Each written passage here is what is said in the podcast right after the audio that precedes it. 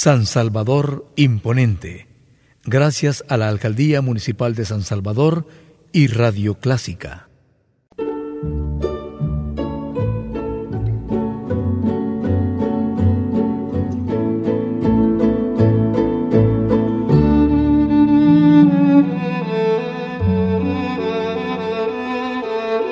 Usted sintoniza Clásica 103.3.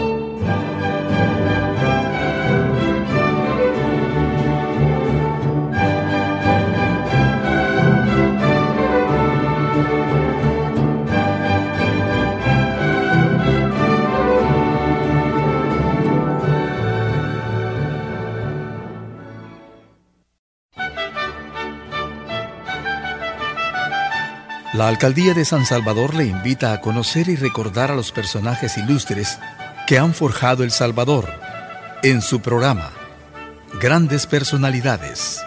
Sintonice este programa y sea parte de la historia.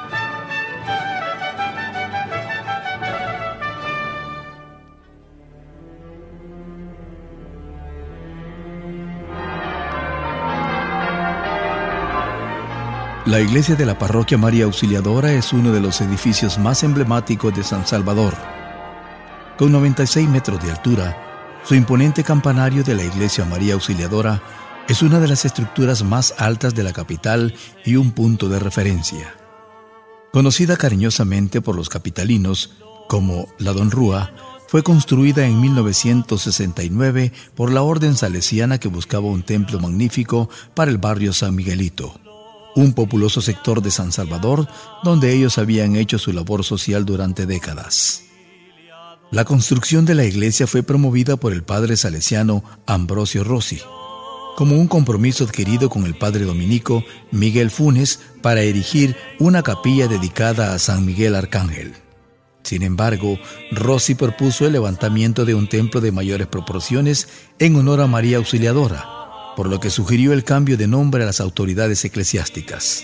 Por tanto, el primero de noviembre de 1950, día en que se instituyó como dogma la Asunción de María, se iniciaron las obras y uno de sus principales responsables fue el sacerdote Francisco Manzoni.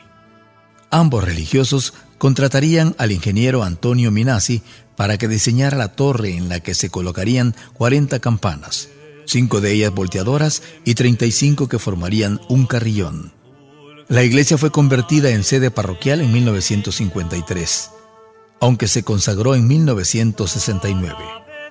Con el tiempo sería conocida popularmente como Iglesia Don Rúa, ya que allí se encontraba el seminario salesiano Instituto Internacional Don Rúa.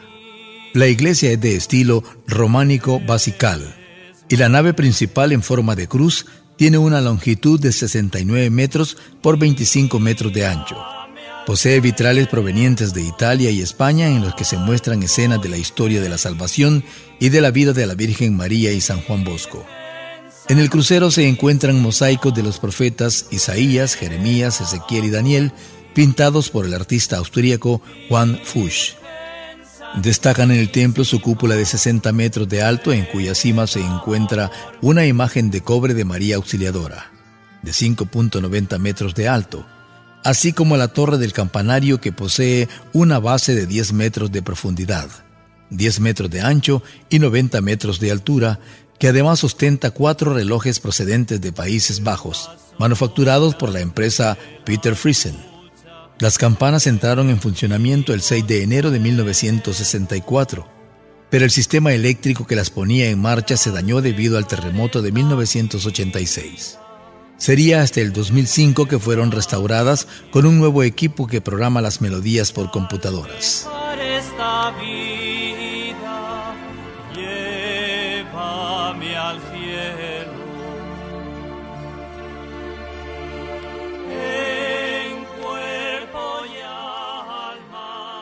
Aparte del templo, también se encuentran otras edificaciones anexas como el comedor Mamá Margarita, que da alimento a indigentes y ancianos, la clínica parroquial, la escuela Domingo Sabio y el oratorio.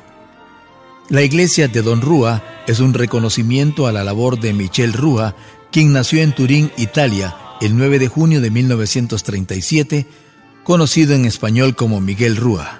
Fue un sacerdote católico, rector mayor de la congregación salesiana entre 1888 y 1910 como primer sucesor de don Bosco. Era hijo de Juan Bautista Rúa, un obrero viudo que tenía cinco hijos de su primera esposa y que se casó por segunda vez con Juana María Ferrero, la madre de tres, entre los cuales el segundo fue Miguel. Juan Bautista falleció cuando Miguel tenía siete años de edad, pero en ese mismo año, en 1845, el niño se encontraría con quien sería su segundo padre por el resto de su vida, Don Bosco. Miguel escuchó a un amigo hablar del oratorio en una época en la que don Bosco tuvo que desplazarlo por varios sitios de la ciudad porque no encontraba un espacio para establecerlo. Estaba reuniendo a sus muchachos cerca de la capilla de San Martín, en los predios del cementerio abandonado de San Pedro, después de dejar el refugio para niñas de la marquesa de Barolo, cuando Miguel llegó en búsqueda del extraño sacerdote, cuyo nombre era ya conocido entre los jóvenes de Turín. Miguel testimonia que en aquellos días los rumores sobre la supuesta locura de don Bosco eran normales.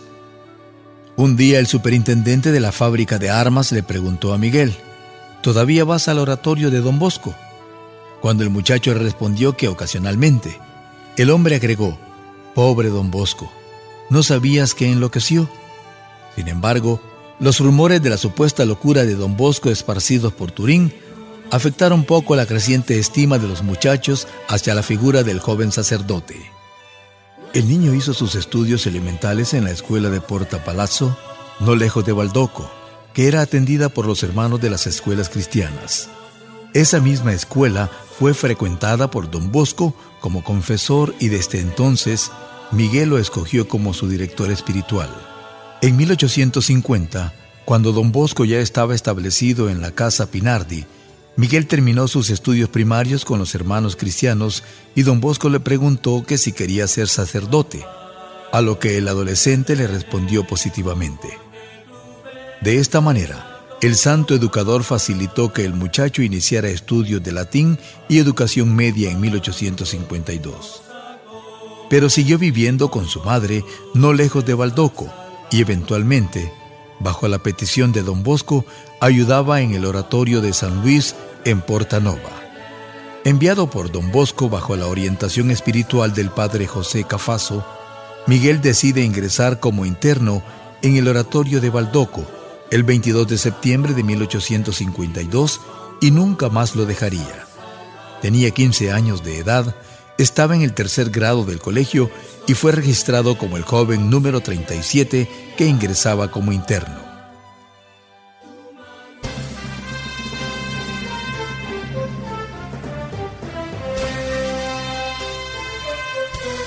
El 2 de octubre de 1852, don Rúa recibió la sotana clerical que lo convertía en un seminarista de don Bosco y en asistente del oratorio y bien pronto demostraría el carácter líder en medio de sus compañeros, quienes lo consideraban casi como un superior. En 1853, don Rúa comienza sus estudios de filosofía en el Seminario Mayor de Turín, que consistía en velar por la disciplina en general y los domingos en el Oratorio de San Luis. El 25 de marzo de 1855, Miguel se convertiría en el primer joven quien hizo votos como salesiano, los cuales hizo de manera temporal por espacio de un año mientras comenzaba sus estudios de teología. El 29 de julio de 1860, el joven Miguel Rúa fue ordenado sacerdote por Monseñor Balma, obispo auxiliar de Turín, en una capilla privada de Casele. Tenía 23 años de edad y debido a que los salesianos no habían recibido la aprobación eclesial, fue ordenado como sacerdote diocesano. Durante la noche, el nuevo sacerdote encontró una nota dirigida a él por don Bosco, en la cual se puede rastrear el sentido visionario del santo educador. Más allá de mí, el trabajo salesiano que crece y va más allá de los confines de Italia y se establece en varias partes del mundo. Tendrás mucho trabajo y mucho sufrimiento, pero sabes muy bien que solo después de cruzar el Mar Rojo y el desierto, puedes alcanzar la tierra prometida.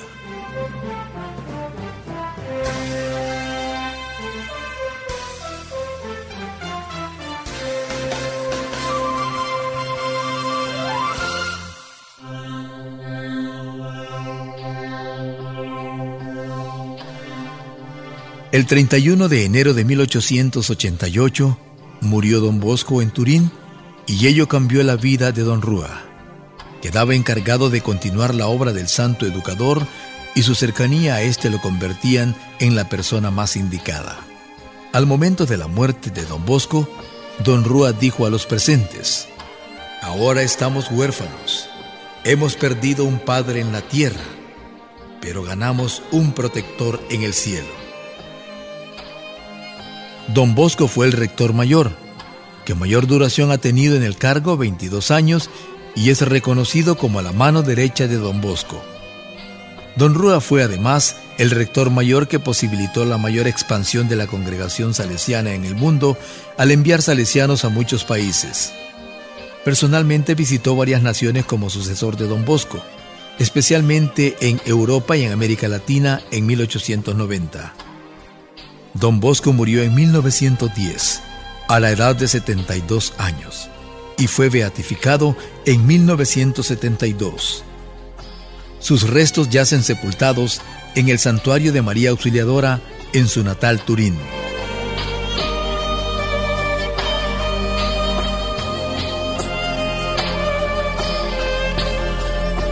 En esta ocasión hemos honrado la memoria de Don Rúa y su obra, como educador y de auxilio y solaz para los más necesitados. A continuación comparto las actividades que la Alcaldía de San Salvador y Promocultura han preparado para usted.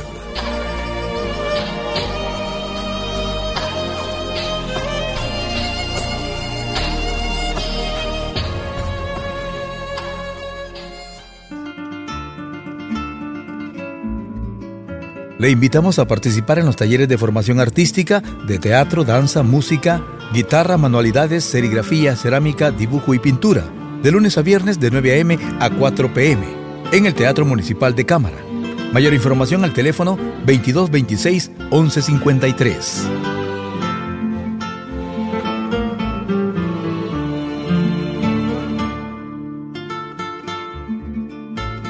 Usted puede visitar la Biblioteca Municipal Ambulante, talleres itinerantes en la Plaza Gerardo Barrios, todo el mes de abril, miércoles y jueves de 9 a.m. a 4 p.m.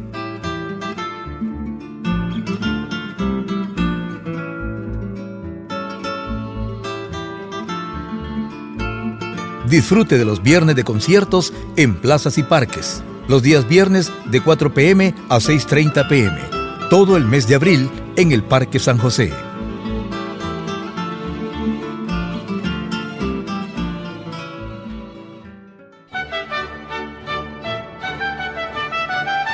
La Alcaldía de San Salvador le invita a conocer y recordar a los personajes ilustres que han forjado El Salvador en su programa Grandes Personalidades.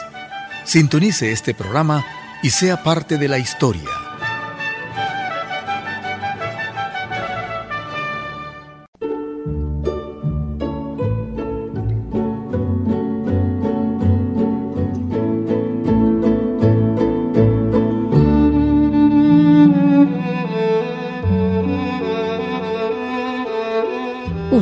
Sintoniza Clásica 103.3.